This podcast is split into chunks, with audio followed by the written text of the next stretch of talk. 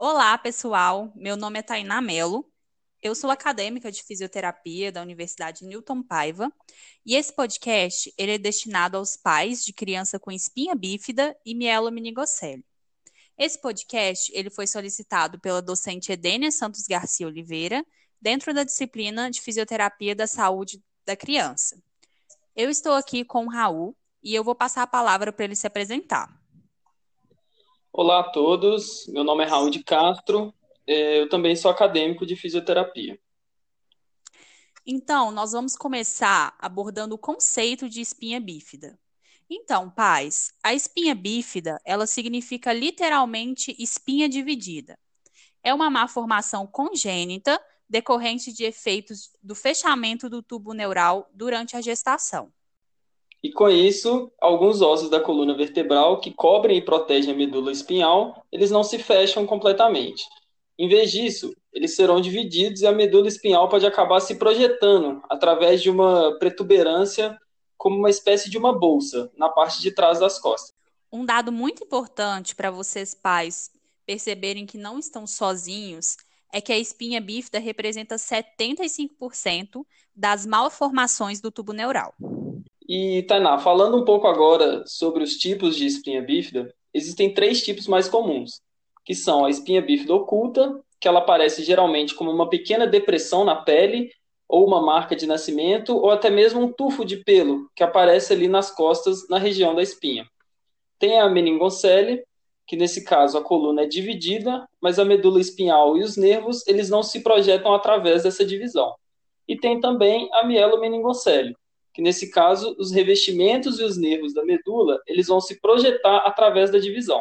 Então, Raul, acho importante a gente falar para os pais também sobre dois tipos que são menos comuns de espinha bífida, que seria a encefalocele. Na encefalocele, a divisão ela corre na parte de trás do crânio, onde o tecido do cérebro ele pode se projetar através dessa separação. E também a anencefalia, na anencefalia, o cérebro não se desenvolve e não é compatível com a vida. É, então, no total, são cinco tipos aí de espinha bífida. É, eu vou falar um pouquinho sobre a cirurgia. Né? Essa cirurgia ela pode ser chamada de fechamento da bolsa. É, a cirurgia para reparar essa lesão, ela geralmente ocorre alguns dias após o nascimento do bebê. É, nessa fase, o bebê é transferido né, da, da maternidade para um hospital pediátrico para realizar a cirurgia.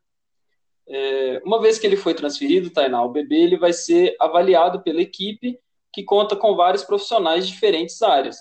E aí a condição de saúde vai ser discutida com você, pai, que, que está nos ouvindo. O momento da cirurgia, ele dependerá do resultado dessa conversa. É, outra condição muito importante para vocês, pais, entenderem é a hidrocefalia. Porque aproximadamente 80% das pessoas com espinha bífida desenvolve hidrocefalia. Então, o que seria essa hidrocefalia? É, ela é comumente conhecida como água no cérebro. Essa água ela é chamada por três nomes na maioria das vezes, de forma geral, que seria o líquido encéfalo raquidiano, fluido cérebro espinhoso ou líquor. É, e vale falar também que a, a hidrocefalia, né, na verdade, ela acontece pelo aumento do volume desses líquidos e aí é associado à dilatação dos ventrículos cerebrais. É, isso ocorre porque o líquido que né, circula pelo cérebro ele não vai conseguir ser reabsorvido. Com tudo isso aí que o Raul falou, o líquido fica acumulado, fazendo com que aumente a pressão no cérebro. É, como os ossos do crânio do bebê ainda não se formaram é, completamente, não se desenvolveram, a pressão faz com que a cabeça aumente de tamanho. Então, Tainá, vamos falar um pouco dos cuidados né, com a criança com espinha bífida. É, isso exige da família né, uma readaptação no cotidiano familiar e também o aprendizado no próprio cuidado, né, como em quesitos como administração de medicamentos, né, medicamentos que são de uso contínuo, e a própria prevenção de lesões de pele, uso de órtese, entre outras coisas né, é, necessárias nesse cuidado. Então, né, gente, sendo assim, o processo de cuidar, seja por parte da família ou pelos profissionais de saúde, impõe o estabelecimento de uma relação sólida com quem se cuida.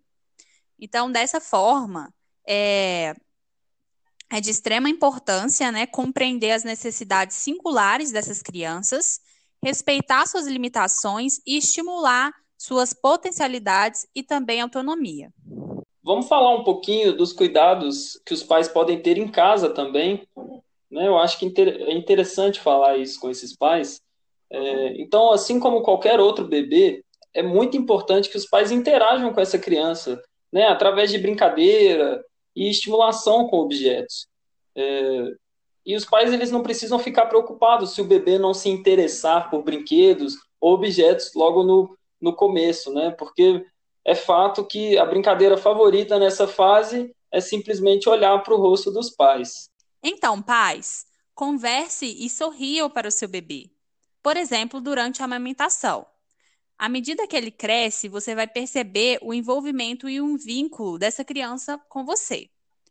É interessante movimentar objetos de diferentes formas e cores, como, por exemplo, brinquedos que fiquem presos no berço. Esse tipo de estimulação incentivará o seu bebê a seguir o objeto com os olhos. E Tainá, eu acho que é importante falar com esses pais também, né, o quanto os bebês adoram ouvir o som da voz, né? Então é muito importante que você, pai que está ouvindo, fale com o bebê, né, conversa com ele, lê para ele, canta para ele, isso tudo vai ser vai ser muito bom.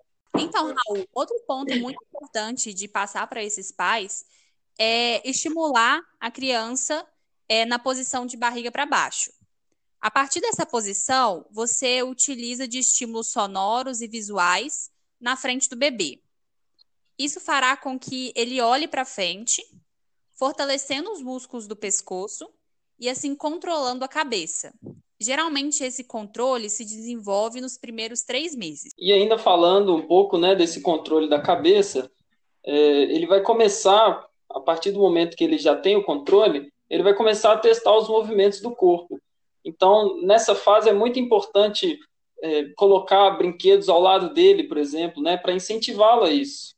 É, deitar o bebê de barriga para baixo também vai ajudar a melhorar a sua mobilidade. Né, ele vai aprender a rolar, que né, o próprio fato de rolar já é um marco muito importante para todas as crianças. Além disso, Raul, é possível estimular o aprendizagem de rolar do bebê com algumas atividades. Por exemplo, colocá-lo deitado de lado e colocar cobertores enrolados ou almofadas atrás dele, para impedi-lo de rolar para trás. Dessa forma, você está incentivando a rolar de lado para a posição de barriga para baixo. Lembrando que essas atividades ficam sempre mais divertidas para o bebê quando são impostas é, dentro de brincadeiras. E aí a gente fala né, desse, desse rolar e a gente entende que muitas vezes para as crianças com espinha bífida é muito difícil o engatinhar, né, por causa da movimentação das pernas. Mas muitas vezes essas crianças elas conseguem utilizar os braços para se arrastarem de barriga, por exemplo né? E essa movimentação no chão é muito importante. É, e normalmente a criança mesmo vai encontrar a maneira mais fácil de se movimentar. Então, a partir do momento que ela encontra essa maneira, é muito importante que os pais incentivem essa movimentação. E é muito importante que os bebês sejam encorajados a sentar quando possuem controle de cabeça. O sentar, ele irá facilitar o desenvolvimento é, do interesse do seu bebê pelas coisas que estão ao redor dele é importante que os pais estimulem, vocês pais, estimulem essa posição. E ainda, Tainá, sobre essa questão do sentar, é, a gente sabe que no início essa atividade é mais difícil. E aí podem ser colocados travesseiros, por exemplo, para manter o bebê nessa posição. Essa posição ela vai melhorar muito com a prática. E o incentivo né, do, do pai é muito importante também para o bebê desenvolver essa posição. E lembrar sempre né, de incentivar a brincadeira enquanto o bebê fica em cada uma das posições. Então, pais, conforme seu bebê vai ficando mais velho, é importante que ele seja incentivado a sentar-se com as pernas retas. Porque sentar com as pernas cruzadas ou em W pode aumentar as chances de encurtamento muscular. E é importante também ressaltar que as etapas né, do desenvolvimento atingidas pelo bebê, elas podem sim ser diferentes por causa da, da condição, né, da espinha bífida. mas com a ajuda do fisioterapeuta, do terapeuta ocupacional e, mais importante, com a ajuda de vocês, pais, a criança vai atingir o seu pleno potencial. Outro ponto muito importante para vocês entenderem, pais, é que o bebê ele não precisa de muitos brinquedos caros para ajudar no seu desenvolvimento. Eles precisam de tempo para brincar e para se divertir com você. Acima de tudo, mantenha a brincadeira divertida e envolvente. E para finalizar, né, começando aqui a abordar o nosso último assunto, é, é muito importante ressaltar para os pais que além da saúde do bebê, vocês pais devem zelar por sua própria saúde e principalmente a saúde mental, né? É, muitos pais eles resistem à ideia da psicoterapia, né? Procurar essa terapia, né? Muitos sentem que eles deveriam ser capazes de lidar com a situação sozinhos, né, ou então só o apoio da família ou do companheiro, dos amigos é suficiente. Quando na verdade essa busca, né, por, por essa ajuda é, vai ajudar muito os pais também. Dessa forma, né, Raul, a psicoterapia pode fornecer a vocês, pais, uma saída para as emoções difíceis e desconfortáveis. Pode fornecer um lugar seguro para explorar alguns de seus sentimentos sobre as mudanças ocorridas na sua vida pelo nascimento do seu filho. E o profissional também pode ajudar é, a vocês a lidarem com o estresse, a ter uma melhor comunicação, reforçar os seus relacionamentos e proteger a percepção de você mesmo. É, então, com isso tudo que foi abordado aqui, né, a gente espera de verdade que o podcast tenha ajudado vocês de alguma forma. É, nós vamos ficando por aqui. É, um abraço a todos os pais. Vou passar a palavra para a Tainá se despedir também. É, então, obrigado a todos vocês, pais, que nos escutaram até aqui. É, como o Raul disse, esperamos que esse podcast tenha ajudado vocês. É, e um grande abraço a todos. Para os pais que tiverem dúvida e quiserem saber um pouco mais sobre a espinha bífida, podem entrar na descrição que as referências que utilizamos para produzir esse podcast estará lá. Tchau, tchau!